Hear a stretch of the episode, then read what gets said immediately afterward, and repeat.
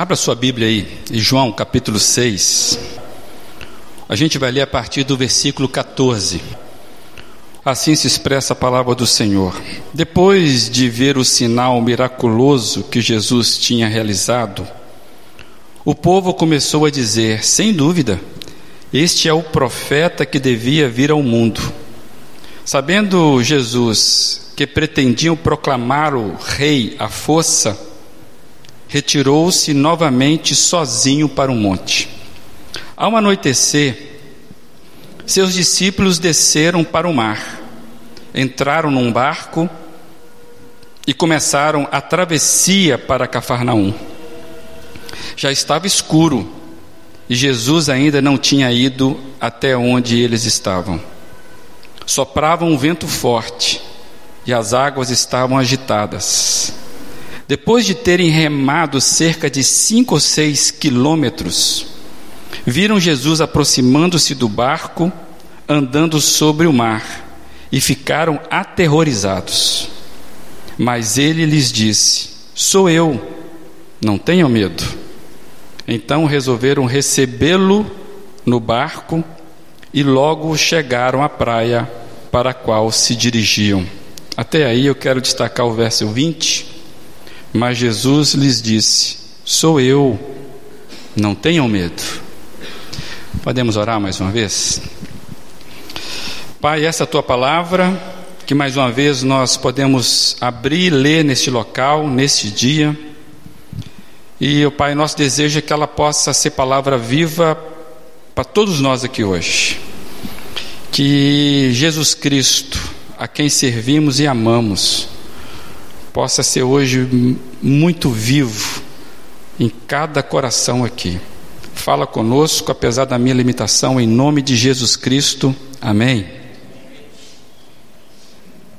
Quando criança, não faz muito tempo assim, eu aprendi uma canção que com certeza foi inspirado nesse texto. Dizia assim: Sem Cristo no barco, tudo vai muito mal vai muito mal e chega o temporal. Com Cristo no barco, tudo vai muito bem. Vai muito bem e passa o temporal. Quantos se lembram desse clássico? Sem Cristo no barco, chega o temporal, com Cristo no barco, passa o temporal. Eu louvo a Deus pela formação que eu tive desde a minha infância, quando eu pude aprender com aqueles que me educaram na minha casa e na igreja, eu aprendi desde cedo que a vida cristã não é isenção de problemas. Que a vida cristã não é negação que as tempestades chegam, mas sim que enfrentarmos os problemas com Jesus faz toda a diferença.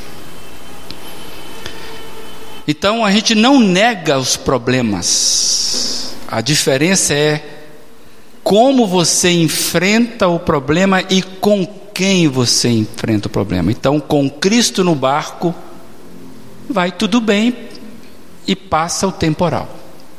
E eu louvo a Deus pelos meus professores, pelos meus pais e este relato que nós acabamos de ler, um pedaço dele aqui de João capítulo 6, fala exatamente disso. E tem muitas verdades aqui, amados, acerca da pessoa de Jesus. E tem verdades acerca das pessoas dos seus discípulos. E quando nós falamos disso, nós estamos dizendo da vida como ela é pessoas que se relacionam nas suas condições mais adversas, nos seus relacionamentos, a vida como de fato ela é. E portanto, quando a gente fala que esse texto diz de Jesus, diz dos seguidores de Jesus, isso deve nos chamar muita atenção, você deve ficar muito atento com isso. Por quê? Porque se o texto comunica sobre Jesus, sobre as verdades de Jesus, isso faz toda a diferença para mim, para você, para nós que dizemos sermos seguidores de Jesus. Cada informação acerca da pessoa de Jesus em relação à vida dos seus seguidores tem que ser muito preciosa para a gente, porque nós não dizemos seguidores de Jesus. Então, esse texto aqui, ele é importante para mim e para você.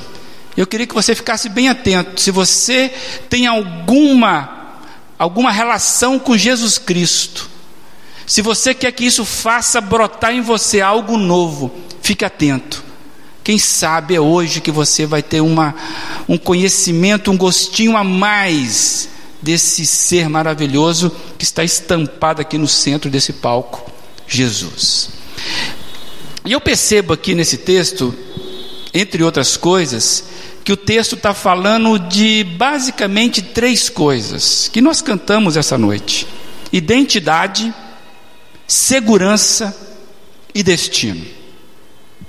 Quando nós analisarmos esse texto, nós vamos percebendo como é forte esta questão da identidade, quem é quem, de segurança, segurança na vida, para a vida, das coisas da vida. E destino, onde chegaremos.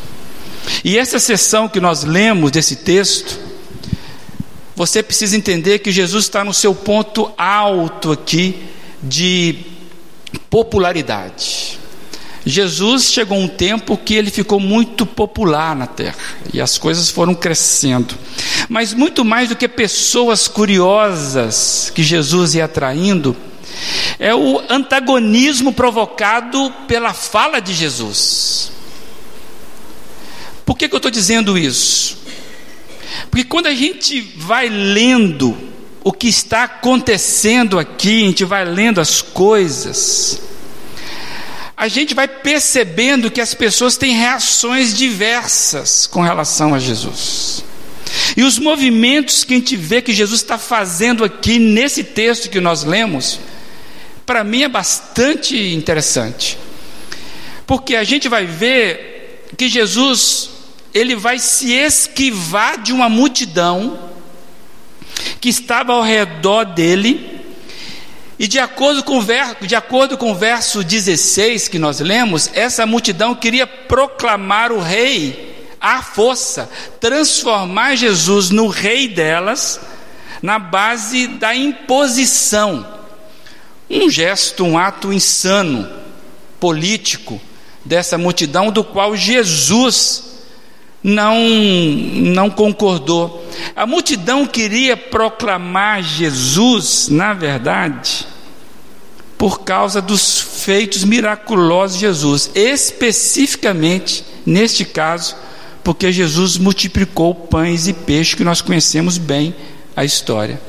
A multidão, então, amados, estava querendo transformar Jesus num numa forma para a qual Jesus não veio. Jesus não veio para ser líder político, para ser líder político, para ser rei de uma nação.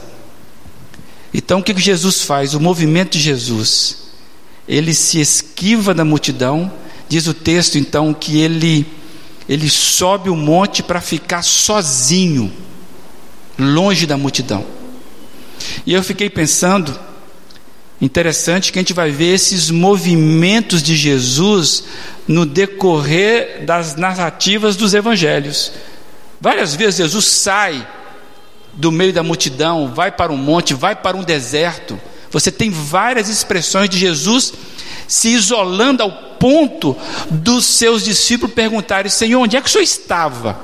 Jesus saía assim. Eu fiquei pensando que Muitas vezes, amados, o que nos capacita a estar com pessoas é justamente o nosso isolamento, para recarregarmos as nossas baterias diante de Deus, para que a gente erre menos com as pessoas. E hoje nós perdemos muito esse movimento de estarmos quietos, sozinhos diante de Deus. Na verdade, nós somos muito afoitos para as redes sociais, muito, muito acelerados para estarmos, pelo menos, relacionando numa, numa vitrine de vida. E que eu achei interessante é que Jesus nos convida com esse gesto: retire-se, Fique você, quem é você diante de Deus? Carrega suas baterias diante de Deus, sozinho, quieto, para estarmos bem conosco mesmos, diante de Deus, para podermos machucar menos as outras pessoas. Talvez a gente anda machucando as pessoas porque a gente não está fazendo esse movimento do quarto, do isolamento. E Jesus, no meio daquela multidão, proclamando Ele com coisa, Ele é nosso Rei, Jesus se retira e vai ficar sozinho com o Pai. É um exemplo para mim e para você, para nós ganharmos energia. Qual é o dia, qual é o momento que você se retira na sua agenda para estar sozinho com Jesus, com seu Deus? Quando é que você faz isso? Se Jesus o fez, várias vezes, é, é, é importante para mim e para você estarmos atentos a esses movimentos de Jesus. Aí Jesus sobe o monte, e a questão não é um monte, está bem explicado aqui, né? E passa o tempo, o tempo passa e o tempo sempre passa. E aí começa a anoitecer, e o texto vai dizer então que os seus discípulos vão para a praia, entram no barco, com a intenção de ir para Cafarnaum. E eles fazem isso sem Jesus. Eles pegam o barco e vão para Cafarnaum sem Jesus. Eu queria só lembrar você um negócio muito importante aqui. Cafarnaum, amados, é onde Jesus tinha uma casa. Jesus escolheu, adotou Cafarnaum como a base dele ali na Galileia. Então Jesus tinha uma casa. Se a casa era de Jesus, se era uma casa de parente, se era, mas era a casa onde Jesus ia. As pessoas sabiam disso. Quer ver? Você vai lembrar do caso. Lá em Marcos tem um episódio onde Jesus, a população descobre que Jesus estava em casa. E aí lota a casa de Jesus. Aí tem um, um paralítico que quatro amigos vêm para introduzi-lo. Vocês lembram dessa história? E é ali que eles né, fazem um buraco no teto, é na casa de Jesus, lá em Cafarnaum. E é interessante então que os discípulos vão para a cidade de Jesus, mas eles vão sem Jesus. Já pensou no risco de você ir à casa de Jesus sem levar Jesus com você? Sem se preocupar onde é que Jesus está? Nós sabemos que aqui não é a casa de Jesus. Aqui é um ajuntamento das casas de Jesus. A casa de Jesus somos nós. Mas aqui é o nosso ponto de encontro. E às vezes você vem aqui sem se preocupar se Jesus de fato já veio, já foi, se está comigo. Você vem. Não é verdade? Ou só acontece lá em casa? Esses discípulos, por alguma razão, vão para Cafarnaum, uma cidade que Jesus adotou sem Jesus pegam o barco e vão.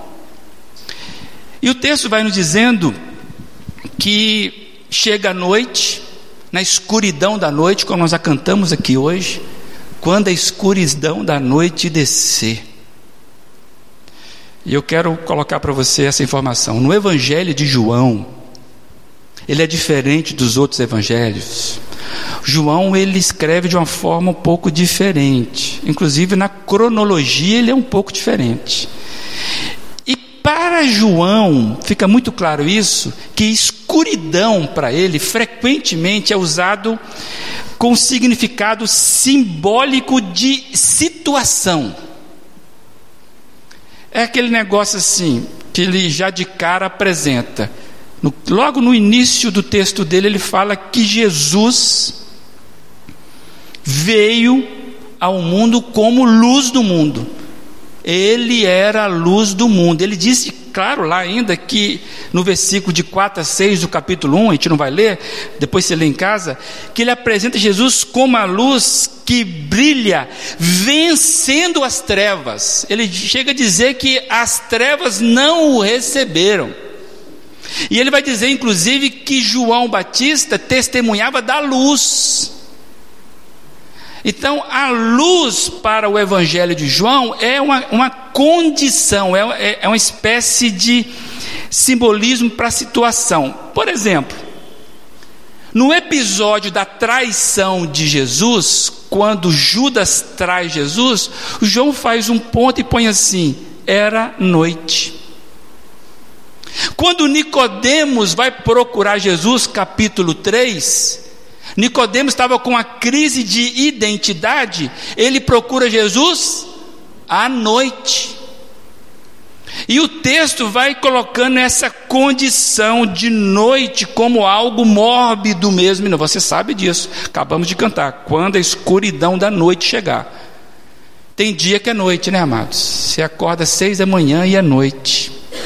Como é que você vai enfrentar essa luta? E no Evangelho de João, isso fica muito forte. E mais ainda, a ausência de Jesus naquela noite tornava aquela noite duplamente, sabe, escuridão. E eu ouso dizer que naquela noite a ausência de Jesus era o maior perigo para aqueles discípulos. E os discípulos então resolvem para a casa de Jesus, sem a presença de Jesus, pega o barco, vão enfrentar a vida que sempre acostumaram fazer. A gente não sabe por que, que eles fizeram isso, a gente só sabe simplesmente que eles entram num barco e seguem os planos ou seguem o plano deles. E eles vão então durante a travessia, o texto é claro isso. Na travessia à noite começa uma forte agitação no mar. Um vento forte vem. Se esses caras fossem mineiros, por certo, eles poderiam expressar essa dor que eles estavam passando, lembrando a, letra da canção lá de Milton Nascimento e Fernando Brant, que diz assim: Quando você foi embora, fez-se noite em meu viver. Ameado, noite em meu viver. Forte eu sou, mas não tem jeito. Hoje tenho que chorar. Esses homens estavam vendo a avó pela greta, velho. Minha casa não é minha, nem é meu este lugar. O barco, o que, que eu estou fazendo aqui? Já se sentiram assim? Peixe fora d'água? No caso dele, literalmente. Estou só e não resisto. Muito tenho para falar. Aí ele vai soltar a voz nas estradas. Lá na frente ele vai dizer que como posso sonhar se o sonho foi feito de brisa e o vento veio terminar? Não tem sonho, só tem pesadelo porque a noite fez morada no viver. Profundo. Depois vocês vão lá, travessia, Milton Nascimento, vocês vão ouvir a canção muito bem interpretada por aquele cabra. Esse pessoal está vivendo exatamente a travessia à noite com risco de vida. E amados, eles se empenhavam muito, eles eram fortes. O texto vai dizer que eles remaram cerca de seis quilômetros, lutando com o vento. Você imagina o empenho desses homens? Seis quilômetros, neste caso, representa metade do caminho. Os caras fizeram a metade do caminho, brigando numa tempestade, remando com seus braços. E nesses instantes de instabilidade, está ali aquele desespero, alguém escrevendo a canção, desespero, eles veem alguém se aproximando, um vulto se aproximando, andando sobre as águas. E o texto vai dizer que isso causou grande terror a eles, mas é claro. Mas imagina você, você está ali lutando, na escuridão da noite, Alguém? Ô Pedro, você está vendo? O ah, que, que é aquilo? Está vendo alguém andando ali? Não pode. Já andamos seis quilômetros. E eles ficaram aterrorizados. Quem é que não ficaria assustado vendo alguém andando sobre as águas à noite? Eu só não pulava porque eu não sei nadar, né? Sei lá, seu corpo de bombeiro. É algo assustador, amados. E no momento de instabilidade, você não sabe o que você está vendo. E esses caras estavam ali na noite. Vem alguém, eles ficam assustados e corretamente assustados. E aí diz o texto que Jesus se apresenta para eles: Sou eu. Não tenha medo. E aí, naquele momento de ouvir a voz de Jesus, eles reconhecem que é Jesus, identidade. Eles reconhecem que era Jesus, seu mestre, minha identidade. Ele veio. E aí o medo se vai. Diz o texto que ele, o medo acabou. E o texto é mais bonito ainda. Que diante disso eles decidem receber Jesus no barco. E logo tudo se resolveu, diz o texto. O texto é muito rapidinho para fechar. Tudo se resolve. Eles logo, logo se veem na praia de Cafarnaum. Agora acompanhado de Jesus no destino deles. Eles queriam ir para Cafarnaum, chegaram agora com Jesus do lado. E com Jesus eles desembarcam livres, seguros e com algo a mais. Sabe o que eles tiveram a mais? É nisso que eu quero conversar com você. Eles estavam ali naquela praia, do outro lado, sendo mais conhecedores a respeito do mestre que eles seguiam. Eles terminaram aquela experiência conhecendo melhor quem era o mestre deles. E eles vão cutucar no outro. O cara até anda sobre as águas, velho. E ele acalma a tempestade. Como é que ele achou a gente aqui? Deve ter olho de águia. Mas você ouviu a voz dele? Sou eu, não tenha medo. Medo é uma experiência que o ser vivo tem. Nós acabamos de cruzar com um cachorro ali, tadinho, por causa dos foguetes. Ele estava com muito medo. Você tem medo, eu tenho medo. E é interessante que o medo ele pode provocar em nós decisões erradas ou nos paralisar e não tomarmos decisões. Quanta gente aprisionada porque na infância o medo entrou, por exemplo, com o boi da carapeta que pega a criança que tem medo de careta. E essa pessoa cresce com medo, parece que o minotauro vai estar na esquina o tempo todo. Não apaga a luz, não, tem medo escuro. Não enfrenta os problemas, o problema paralisou essa pessoa. É um adulto que vai carregando o medo. O medo é uma desgraça, gente. Porque o medo paralisa a gente. E Jesus fala: sou eu. Não tenham medo. Seria bom te ouvir de Jesus hoje, não seria? Qual é o medo que você está enfrentando? O medo geralmente é algo para frente. O que está paralisando você? Você é seguidor de Jesus? Qual é o seu medo? Ele conhece. E aí, Fiquei pensando o que esse relato pode dizer para mim e para você hoje. Nós que, em vez de barco, para atravessar aí um, um, pedaço, nós utilizamos carro, utilizamos moto, bicicleta, Uber, a pé, vai de buzu. Ou seja, a gente utiliza no nosso dia a dia coisa que não tem nada a ver com esse barco. Mas eu queria pensar aqui que muitas vezes nós utilizamos esses meios rotineiros de atravessarmos a vida e fazemos isso de forma tão automática, mas tão automática, que a gente corre o sério risco de fazermos isso sem percebermos se Jesus está conosco. É ou não é verdade? Amanhã é segunda-feira. Você já sabe a hora que você vai levantar, o ponto que você vai bater, o que você vai fazer. E talvez você nem se interesse em saber onde é que está Jesus nesse negócio. Vai pegar seu barco para a travessia para Cafarnaum. Amados, o que eu quero conversar aqui estão, está em jogo aqui três coisas pelo menos. Serve para cada um de nós aqui. O que sabemos de Jesus? O que Jesus sabe de nós, a respeito de nós? E o que sabemos de nós em Jesus. Essas três coisas estão falando de identidade e relacionamento. Vou repetir: o que, que você sabe de Jesus? Quem é Jesus para você? Se perguntássemos a Jesus a respeito, Jesus, quem é ela? Quem é ele? Quem Jesus diria? Como é que Jesus te apresentaria a mim? Como é que Jesus me apresentaria a você? E mais, o que você sabe de você a partir da ótica de Jesus? Nós acabamos de cantar um cante aqui que fala: Eu sou filho de Deus. Eu sei quem eu sou.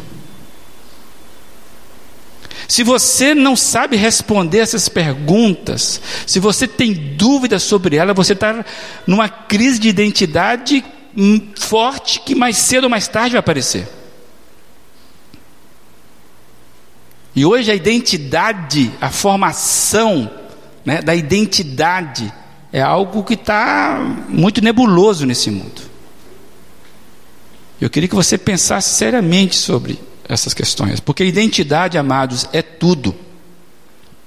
Você hoje foi votar e alguém falou assim: me dá o seu documento que identifica que é você.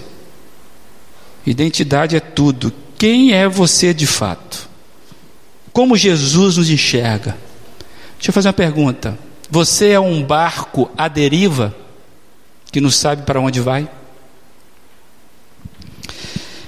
E eu fiquei pensando aqui que Jesus não lida, Jesus não lida com a multidão.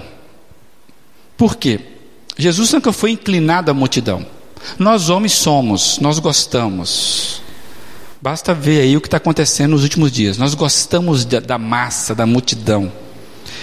Mas Jesus nunca foi afoito à multidão. Ele sempre teve compaixão da multidão, mas Jesus sempre lida e lê a multidão na pessoalidade.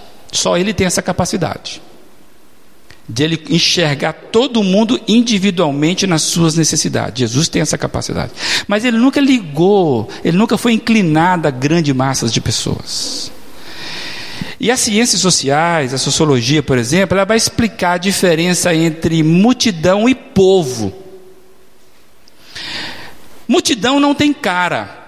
Multidão não tem identidade. É a massa. É aquele aglomerado de gente. Ninguém é responsável por nada. Povo é diferente. Povo tem endereço, tem geografia. A cidadania, por exemplo, é para quem é povo ou para quem é do povo e não multidão cara vai te apresentar, se apresenta de onde que você é. Ah, você é do Brasil, tá aqui. Você é do povo brasileiro. Então você é brasileiro. E Jesus sempre lidou com identidade. O que eu fiquei pensando aqui, amados, é que Jesus larga a impessoalidade daquela multidão que não queria nada com ele. Aquela multidão não queria nada com Jesus, com a pessoa de Jesus. Aquela multidão queriam, na verdade, era algo de Jesus. Eles queriam explorar o benefício que Jesus dava. Eles queriam dele, mas não queriam ele. É diferente, é na verdade. E Jesus não suporta ninguém que quer relacionar com ele na base da barganha, da troca, do tipo do benefício. Eu quero esse Jesus porque ele me dá a bênção, por exemplo. Esse não é não é a identidade correta de relacionar com Jesus. Jesus larga aquela multidão interesseira e ele vai ao encontro de pessoas num barquinho escuro a seis quilômetros de distância. Jesus encontra os seus discípulos, gente que estava sendo forjada no seu caráter. Jesus sabia que aqueles homens estavam se aperfeiçoando nele, Jesus. Jesus vai ao encontro de gente que decidiu caminhar com ele. Jesus sempre vai lidar com gente. E essa, amada, essa experiência dele sofrer de, de noite, distante de Jesus, estava servindo neste processo de conhecimento de Jesus. A dor, como diz C.S. Lewis, é o megafone de Deus gritando aos nossos ouvidos. Então, essa experiência de sofrimento fazia parte do processo do caráter daqueles homens de conhecerem melhores Jesus, a sua identidade divina e de conhecerem melhores eles mesmos, as suas incapacidades, as suas limitações. Aí eu fiquei pensando Qual foi a última coisa nova e surpreendente que você aprendeu de Jesus? Adolescentes, juniores, adultos, qual foi a última coisa nova e surpreendente que você aprendeu da pessoa de Jesus?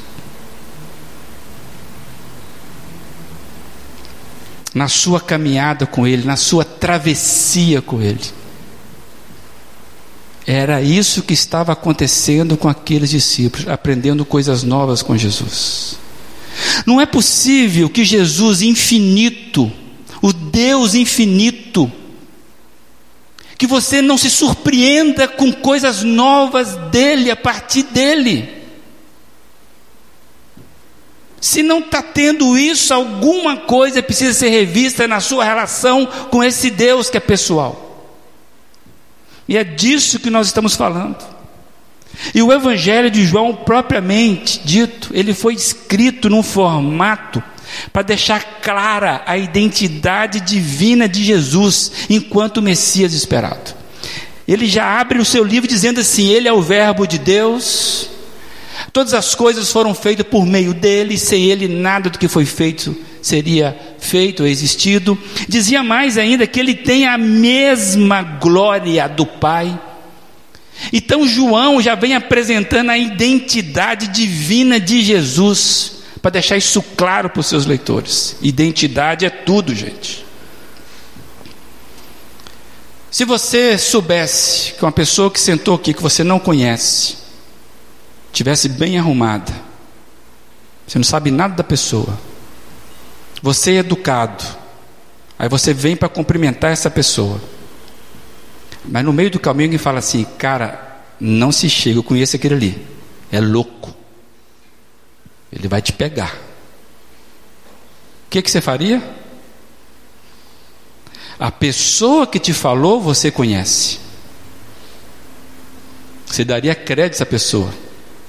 Mas ele não parece louco, está tão bonitinho, arrumadinho.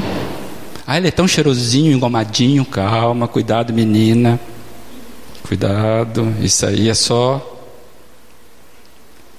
Já viu que você às vezes até se engana nisso?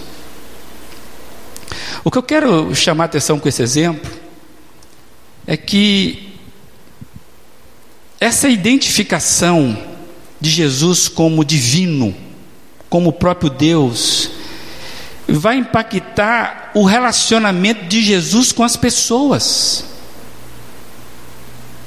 E eu quero dizer que tem muita gente que rejeitou Jesus, teve o privilégio de ver Jesus e abandonou Jesus justamente porque Jesus dizia que era Deus. Não suportaram isso. E a maior parte que rejeitou Jesus estava sentado dentro de uma igreja, são os religiosos. A maior parte. Pode ler. Então, se você se considera religioso, você está aqui, cuidado, você está correndo um sério risco se você não está bem resolvido com a sua identidade em Deus, a identidade de Jesus. Cuidado, você pode estar tá criando um ídolo. Jesus não é ídolo. E eu fiquei pensando que a divindade de Jesus sempre dividiu a humanidade, porque ela implica um negócio muito diferente, espetacular. E eu, eu, Crer que Jesus, por exemplo, foi um bom homem, isso não causa escândalo a ninguém. Tem gente que não tem religião nenhuma e fala que Jesus foi uma pessoa boa. Crer que Jesus foi um bom mestre, isso não traz confusão para ninguém. Não, Jesus era um rabi, era um bom mestre. Que Jesus era um exemplo fraterno de alguém que cuidava dos outros, isso não causa constrangimento em ninguém. Agora, o que causa dificuldade a muita gente é quando a identidade de Jesus é apresentada na sua divindade. Aí divide a história. Tem gente que não se relaciona com Jesus justamente porque quem ele é, Deus, autoridade. Tem gente que está na, na, na igreja há muito tempo que pega a Bíblia e lê a Bíblia como se fosse conselhos de um de um vizinho. Ah, vou ver aqui qual o conselho que ele está dando aqui. E não percebe que isso aqui é autoridade, de, porque quem falou é autoridade. Muitas vezes nós tratamos Jesus como um, um bom mestre, um conselheiro, mas não como autoridade na nossa vida.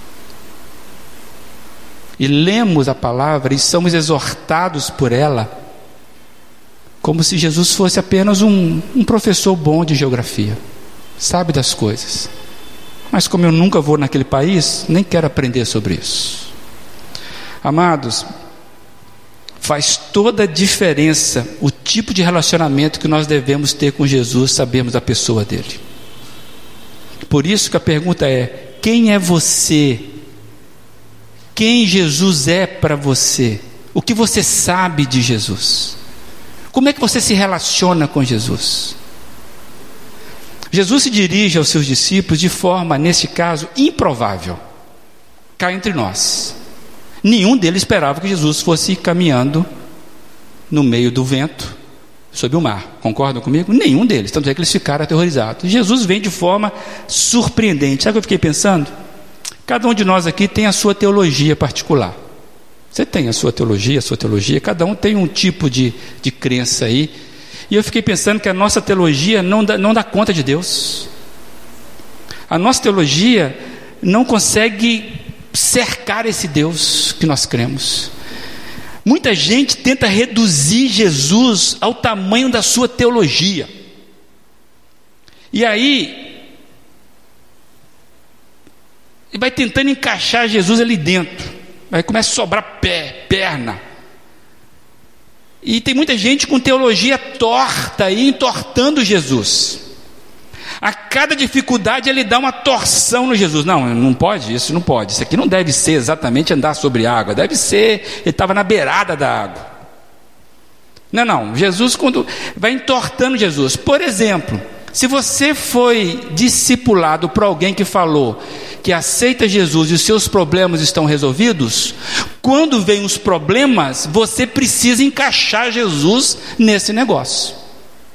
Aí você vai apertando, já, já viram apertar alguma coisa que não está cabendo, que você vai forçando, você vai amassando, fechar a mala para viagem, por exemplo, né? Vai apertando em cima. Tem gente que vai fazendo isso com Jesus. Não tem experiência nova com Jesus porque engessou Jesus. E Jesus não funciona assim, amados. E aí, quando a gente percebe que Deus sempre será maior do que a nossa teologia, por isso nós precisamos estar abertos para as surpresas que Ele tem para a nossa vida. Ele nunca vai negar a palavra revelada, não é disso que nós estamos dizendo. Deus não vai contradizer o que está revelado, mas cá entre nós, nós sabemos que a nossa capacidade de interpretá-lo, de encaixá-lo, é muito limitada. Como diz aquela canção popular que alguns cantam aqui: ninguém explica Deus. Então, o que eu quero trazer com esse exemplo é que como é que Deus pode ser intruso em algum lugar desse universo que ele criou? Tem chance. Onde é que Deus vai se sentir estranho no universo que Ele criou? Aí você e eu queremos manter uma relação distante com esse Deus. Tem muita gente que acha que Jesus é um estraga-prazeres. É um estranho, não conheço esse cara direito. Quem é ele para chegar a essa hora e me dar esse tipo de fala? Não, Jesus, calma aí. Domingo é do Senhor, a segunda é minha, tá? Na terça-feira eu sei o que eu faço. No meu voto é só minha consciência, mais ninguém. O que eu publico na minha line, na minha rede social, é responsabilidade minha. Não tem nada a ver com o Senhor. E às vezes nós tratamos Jesus como estranho. E o que é o estranho? Você aprendeu do teu pai, não conversa com estranho. Com estranho você não tem papo. Então, como é que a gente vai confiar nossa vida a um estranho? Se Jesus para você ainda é um estranho, que você não conhece Jesus, dificilmente você pode ter uma fé nele. E aí, esse é o texto que eu quero trazer, porque ninguém desenvolve relacionamento mantendo a pessoa distante mantendo a pessoa desinformada acerca dela. Ninguém pode ter relacionamento mantendo a pessoa no estranhamento. Porque relacionamento tem que apartar o estranhamento. O em casa, ele provoca isso na gente, né? O em casa vai aproximando as pessoas, mas todo mundo fica meio gato arrepiado, né? Quando vai mostrando. É, é assim, a gente vai cheio. Por quê? A gente está na fase de estranhamento ainda. Até que você começa a conhecer e as relações vão aumentando, confiança. Se você não conhece o seu Deus, ele pode vir andando sobre as águas. Você vai ficar assustado e vai correr achando que é fantasma. Ele vai dizer, ele nem ouviu dizer, sou eu, não tenha medo. Não conhece nem a voz, é tão estranho. Nós estamos falando de identidade. Nós estamos falando de segurança para a vida. Nós estamos falando de destino, gente. E aí o texto vai mostrando que aquilo que seria comum na vida daqueles discípulos, atravessar, é uma travessia, se tornou algo de experiência fantástica de conhecer Deus. E a um outro lugar, coisa que a gente faz naturalmente. Eu pego um carro, como já dissemos, chamo o Uber, sei onde eu vou. Rotina do dia a dia, como ter experiência extraordinária com Jesus Cristo na rotina do seu dia a dia. É disso que o texto está falando. Se você segue esse Jesus, você tem aberto para Ele a possibilidade de surpreender você mais do que a sua rotina é dia a dia. Aí eu fiquei pensando, aqueles discípulos foram pegos com, com as calças na mão, né? Como diz o pessoal aí, né? Como é que você reage quando as coisas saem do seu controle? Como é que você reage quando você perde o controle das coisas? Quando a sua vida está correndo perigo? Quando você perde a segurança, como é que você age? Amados, eu confesso a vocês aqui, eu não sei agir muito bem, não. Eu já tive experiências fantásticas onde eu perdi o controle e eu tive muita certeza de Deus. E descansei em Deus. E errei menos. Comigo, com as pessoas. Mas eu já tive experiência onde eu perco o controle e as minhas emoções falam por mim e os fantasmas começam a gritar e eu faço bobagem. Que Jesus quer é, comigo e com você é um relacionamento pessoal sem fuga, onde Ele possa dizer o seguinte: Olha, eu estou olhando o esforço que você está fazendo, eu estou vendo o esforço, você enfrentou esse vento e é muito empenho mesmo, eu estou vendo isso. Então, não deixa de fazer as coisas que compete você a fazer. Mas não se esqueça, não é o seu esforço que vai tirar você das dificuldades da vida porque você é bom. O texto está dizendo isso. Jesus já tinha, os discípulos já tinham feito todo o esforço que podiam para sair daquela situação, era muito empenho, mas o perigo continuava o mesmo. E muitas vezes, amados, nós agimos assim, nós achamos que são os nossos esforços que vão nos tirar dos problemas.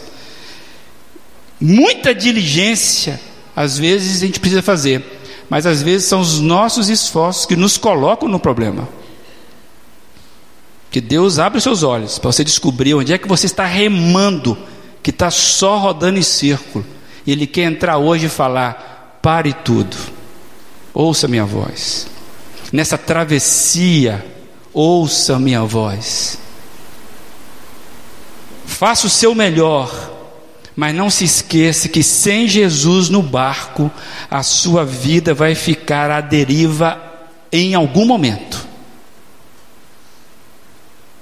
Se esforce, mas sem Jesus o seu barco vai ficar à deriva, sem destino, porque Jesus é o nosso norte. E Ele nos propõe uma caminhada nova a cada dia, nova a cada manhã. É uma rotina comum do dia a dia que você vai descobrir que as coisas estão novas no Senhor Jesus. E aí eu queria perguntar para você, finalizando. Jesus está propondo uma caminhada de novidade de vida com você, comigo. O Evangelho vai sempre nos impulsionar nessa direção, gente. Que Jesus vai crescendo dentro da gente e nós vamos o percebendo pequenos como uma criança no colo do Pai. Amado, você sabe disso. O colo da mãe, o colo do pai é o lugar mais seguro para uma criança, no sentido de acolhimento, onde elas, as emoções se equilibram. E é disso que o texto está falando. Sou eu, não tenham medo. Que você hoje possa conseguir ouvir Jesus falar o seu coração hoje, no meio do problema que você está vivendo. Sou eu, não tenha medo. Talvez seja hoje o dia que você precisa pedir para Jesus entrar no barco da sua vida, de uma vez por todas. Amados, e com Ele na nossa vida, as coisas ficam mais claras, até os problemas. até os problemas ficam mais claros para a gente quando Jesus está no barco. Sem Cristo no barco, tudo vai muito mal e chega o temporal. Com Cristo no barco, tudo vai muito bem e passa o temporal. Queria ler uma frase, eu não sei quem é o autor. Olhe em volta e estaremos desanimados. Olhe para dentro e seremos desencorajados. Mas olhe para Ele e os nossos medos desaparecerão. Que você encontre em Jesus essa segurança, identidade, segurança e destino para a glória dele. Amém.